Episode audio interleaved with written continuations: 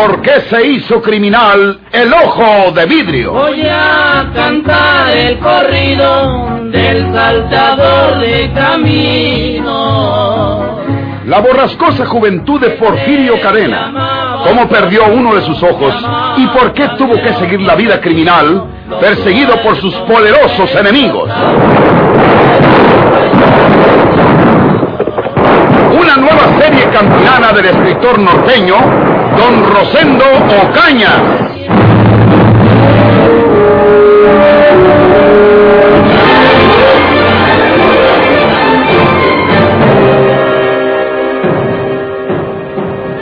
¿Para dónde se fue? A la calle. Tiene que volver, ya verás, Juanita. Yo no quise ofenderlo. Yo ni siquiera sabía lo que estaba leyendo en ese maldito periódico. Lo único que pensé al ver la noticia es que se refería al hombre que antes había vivido contigo, Juanita, y que tanto tú como tu esposo sabían que había muerto en la sierra. Yo dije, se van a sorprender cuando lean que también murió la mujer que andaba con él y que eso no era cierto, puesto que tú estás viva. No sé cómo decírtelo. Eh, Yo me había fijado en el ojo defectuoso de tu marido. Y cuando oí que al muerto le decían ojo de vidrio, pues junté una cosa con la otra y casi no me sorprendió el manazo que dio él sobre la mesa para que no siguiera leyendo. Luego tú lo llamaste Porfirio y todo se aclaró. Como se lo dije, yo no voy a denunciarlo. A mí qué me importa lo que él haya sido o deje de ser. Si vienes se lo dices, Juanita. Y ya no querré estar aquí. ¿Y por qué no? Aquí seguirán hasta que se vayan o se acomoden en alguna casa que renten. Porfirio anda huyendo. Es un hombre fuera de la ley. A nosotros nos conviene que se crea que los dos hemos muerto en la sierra, para que la policía ya no lo busque y lo persiga él. Cualquiera puede hacerle daño, aunque sea traición al reconocerlo, porque los hacendados y mineros de aquella región han ofrecido una recompensa de diez mil pesos por entregarlo vivo o muerto. Hombre, y, y aquí dice algo de eso el periódico. Ahora verán, nomás que el señor no me dejó acabar de leerlo. Oigan esto.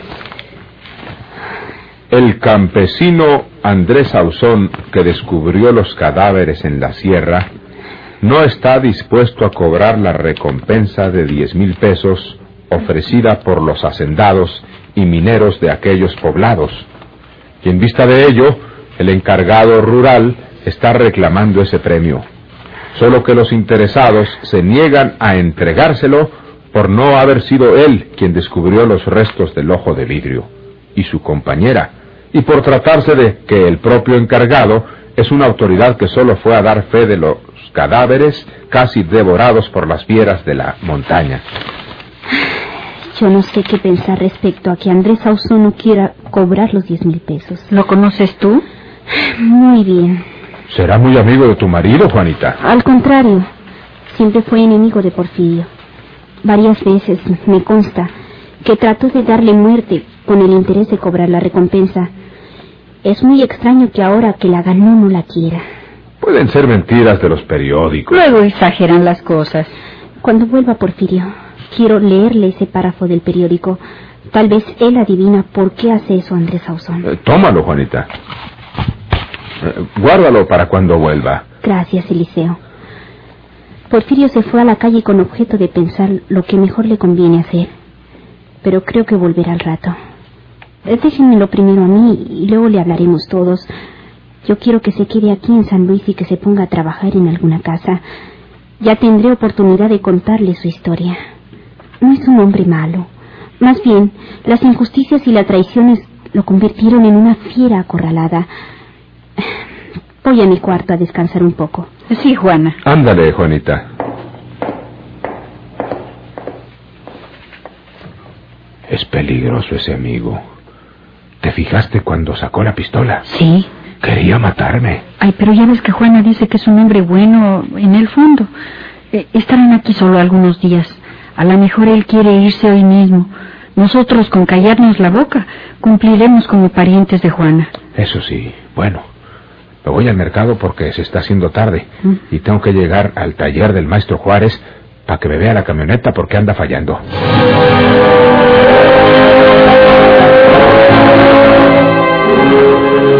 Eliseo Gómez, el esposo de María Inés, la parienta de Juana Tobar, tenía un puesto en el mercado de frutas de San Luis. No era un gran negocio, pero sí era un puesto que le dejaba lo suficiente para vivir tranquilamente. Tenía una modesta camioneta que le servía para su trabajo. Preocupado por aquella escena inesperada en su casa, se fue manejando su camioneta por una de las principales arterias de la capital potosina.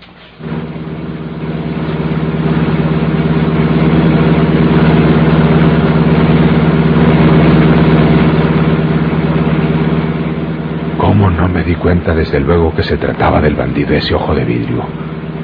Pero si estaba clarito. Tenía el ojo de vidrio. Venía con Juana. Tiene la cara de puro bandido. Y el modo de hablar también. Y Juana lo defiende, se ve. ¿Qué esperanzas puede tener un hombre de esos? Porque seguro que no son casados. A ver qué dice él cuando vuelva de la calle. ¿Qué? ¿Qué? ¡Oye, hombre! ¡Quítate! Chihuahua. Ya atropellé a ese pobre hombre.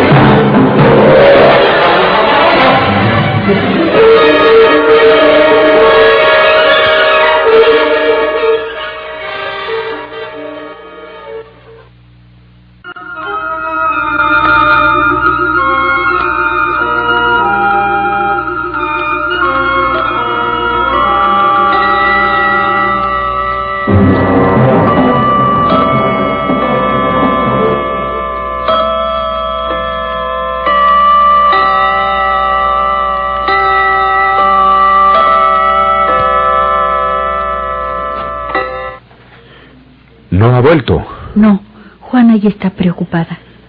¿Y para qué se apura por ese bandido? Vale más que ni vuelva. No lo digas así, Eliseo. Eh, pues trajo la mala suerte para nosotros.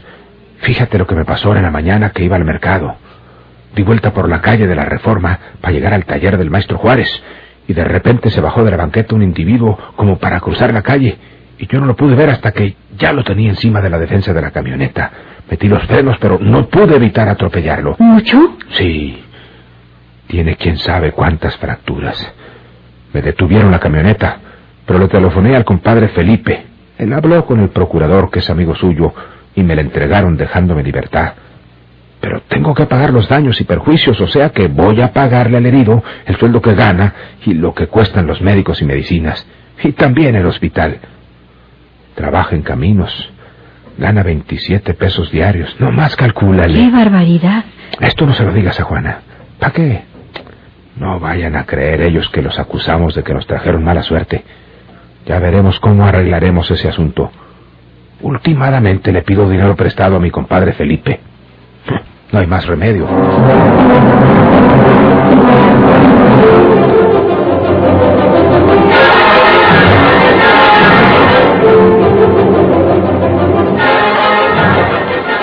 Parece raro que este Andrés Ausol no quitar los diez mil pesos de la recompensa querida? Lo pensé desde que leí la noticia en el periódico. Pero si ese hombre ha andado tras esa recompensa desde que montaba solamente a cinco mil pesos. ¿Por qué no querrá cobrarla? Déjame ir a ver quién llama en la puerta de la calle. Es un ranchero muy listo este Andrés Ausón. ¿A qué se debe esa actitud suya rechazando la recompensa? Son diez mil pesos. Andrés puede tener algún dinero, pero no pasa de ser un pobretón. Detrás de esa negativa debe haber algo que no podemos acertar.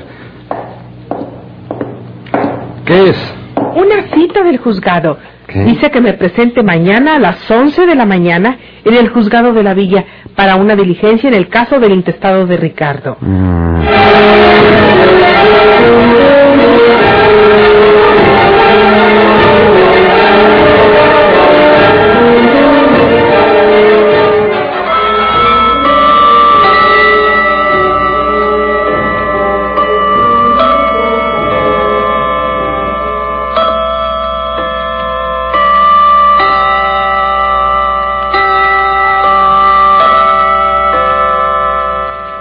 considerando que el dicho testamento presentado ante este juzgado por el señor Porfirio Cadena García no tiene ninguna validez legal porque fue obtenido por medio de amenazas de muerte, quedó en pie el intestado del señor Ricardo Guzmán resolviendo después de los trámites de ley, que dicha herencia debe distribuirse en tres partes como sigue. Eh, una primera para el niño Ramiro Guzmán Cadena, designándose albacea a su madre, la señora María de Jesús Cadena, viuda de Guzmán, y ahora casada con el señor Andrés Ausón. Otra igual para la señora Rafaela del Castillo, viuda de Guzmán, y ahora casada con el señor Octavio Carrión. Y la tercera, para pagar al fisco las costas del juicio y demás requisitos. Eh, eh, ¿Están ustedes conformes? Eh, de ser así, sírvanse firmar. Eh, yo, si Rafaelita está contenta, pues yo también. Estoy de acuerdo, señor juez. Eh, los esposos eh, están de acuerdo porque también tienen que firmar. Eh, yo estoy de acuerdo, completamente de acuerdo, señor juez. También yo. Entonces, eh, sírvanse firmar aquí.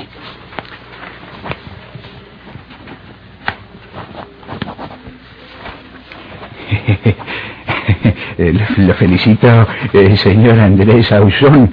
No le dije a usted desde hace mucho que así saldrían las cosas. Sí, señor. ¿Te das cuenta?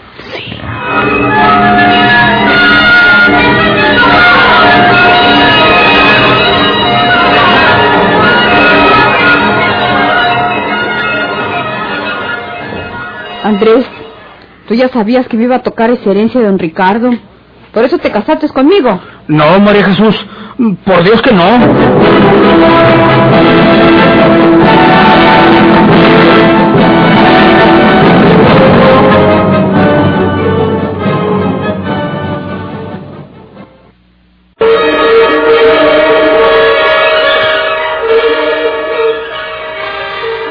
¿Cómo se me hace, Andrés, que eres puro interesado? Y que te casaste conmigo porque sabías que iba a recibir esa herencia. No, María Jesús, por Dios santito que no. Yo fui un día al juzgado por un asunto que traíamos ahí todos los montesinos y yo, porque uno de sus animales hizo daños en mis tierras, y entonces se ofreció el asunto del intestado de don Ricardo Guzmán, y el juez ese me dijo que él creía que el asunto se iba a resolver ansina como salió. Pero a mí qué me iba a interesar eso, María Jesús.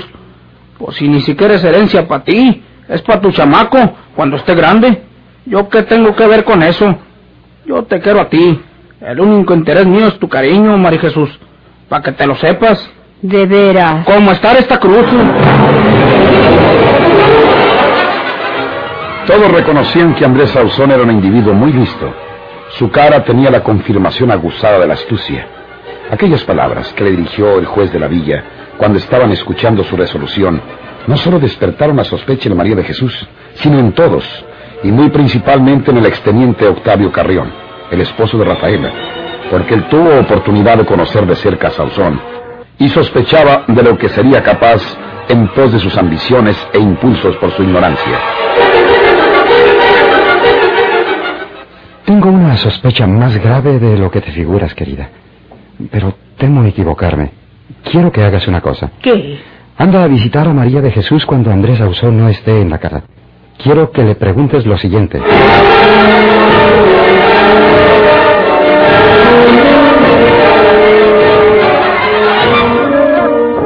¿Qué te explicó él? No, pues dice que él no está interesado a la herencia, que al cabo no es herencia mía, que es de mi muchachito, para cuando esté grande, que tenga que educarlo, que el único interés que él tiene es mi cariño. Es muy bueno conmigo, te advierto, Rafaelita. Sí. Y dime, cuando te dijo que te quería o cuando te pidió que te casaras con él, ¿inmediatamente le dijiste que sí? Pues, ¿No le pediste tiempo para pensarlo? pues, eh, no vayas a creer que luego luego me fui de narices, Rafaelita. Cuando me dijo que si quería ser su mujer, yo le dije que él era casado y con hijos. Y entonces me explicó él lo de Eulogia Vázquez, que no era más que una arrimada en su casa, que ella se iba con su hermana casada porque él no podía aguantarla más. Bueno, pues entonces yo le dije que si mi hermano Porfirio vivía, yo tenía que casarme con su conformidad, y que se había muerto en la sierra, como andaban diciendo, que entonces yo necesitaba comprobarlo. Entonces Andrés me prometió hacer un viaje a la sierra para investigar si mi hermano Porfirio estaba vivo o muerto. Y no lo hizo. Y fue cuando se encontró los probes huesos de mi hermana y de Juanita. Les dio sepultura para que no siguieran comiéndoselo los animales. Y vino por el encargado para que diera fe de todo aquello. Entonces, pues, pues ya que hacía yo. Le había dado mi palabra a Andrés. Él se portó muy bien conmigo. Tú sabes, Rafaelita, que no quiso ni ha querido cobrar los diez mil pesos que daban los uh, hacendados por la muerte de mi hermano. Eso lo levantó ante mis ojos y le dije que estaba bueno, que me casaba con él a la hora que quisiera. Y como él es mucho más grande de edad que yo, pues dijo que para que no se le hiciera burla, que no se lo dijéramos a Naiden hasta un día antes de la boda. ¿Verdad que fue una sorpresa, Rafaelita? Sí.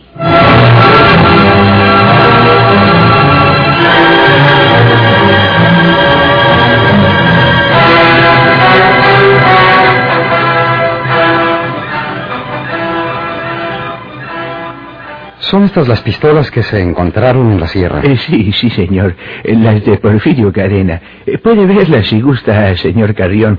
Eh, quedaron depositadas aquí. Mm, gracias. Sí, sí. Pues le voy a decir una cosa de la que estoy seguro, señor juez. A ver, sí, sí. Ninguna de estas pistolas puede haber pertenecido a Porfirio Cadena. ¿Qué dice? Yo conocí de cerca a Porfirio Cadena. Usaba pistolas buenas y si no podía comprarlas la robaba, pero siempre portaba muy buenas armas. Sí, sí, sí. Estas son pistolas HO, pistolas corrientes. Si dispara usted diez veces seguidas con una de estas pistolas, se ha de poner rojo el cañón y le ha de quemar la mano. Yo sé de estas cosas. Eh, lo sé, lo sé, sí, señor.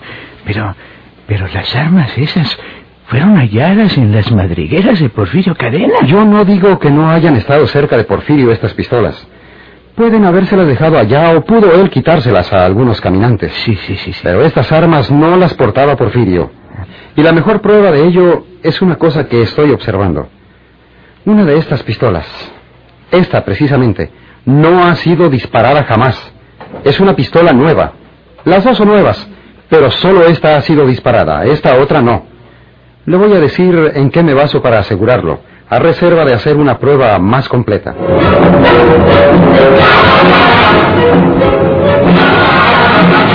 Era una pista muy interesante la que estaba descubriendo el exteniente Octavio Carreón.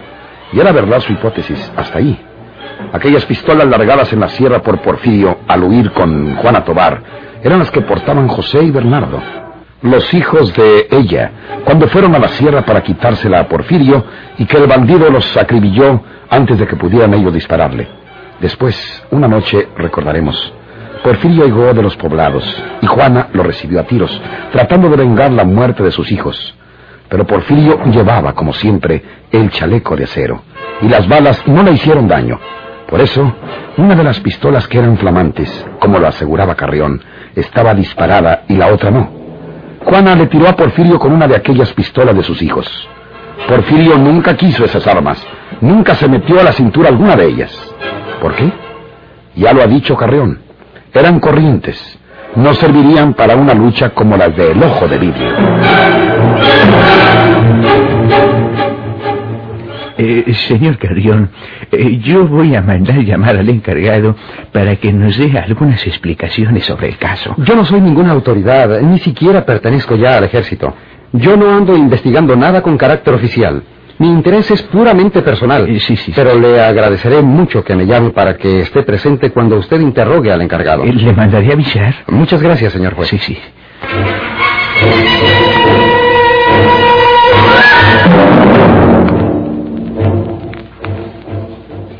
No te desmoralices, Juana. Tu marido tiene que volver, tiene que comunicarse contigo, no puede estar lejos. Eso estoy esperando desde antier. No creas que estoy suspirando por él como una muchacha.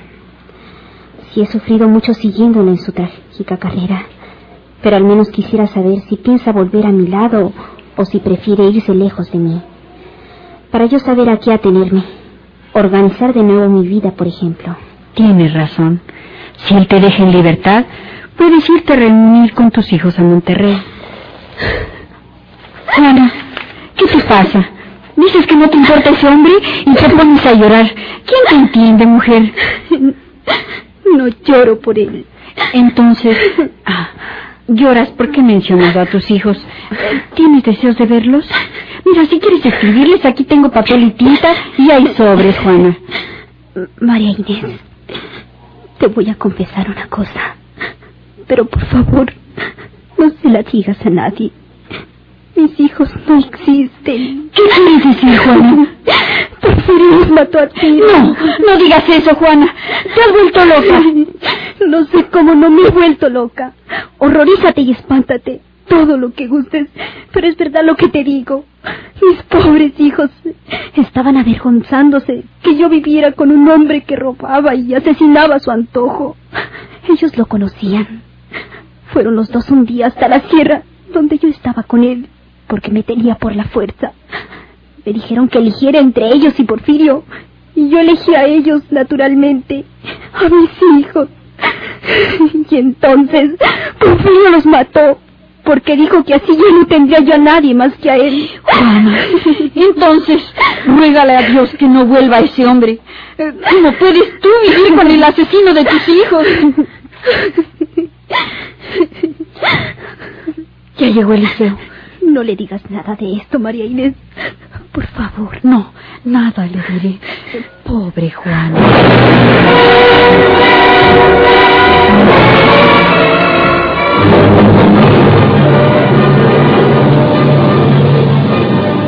Qué se hizo criminal el ojo de vidrio?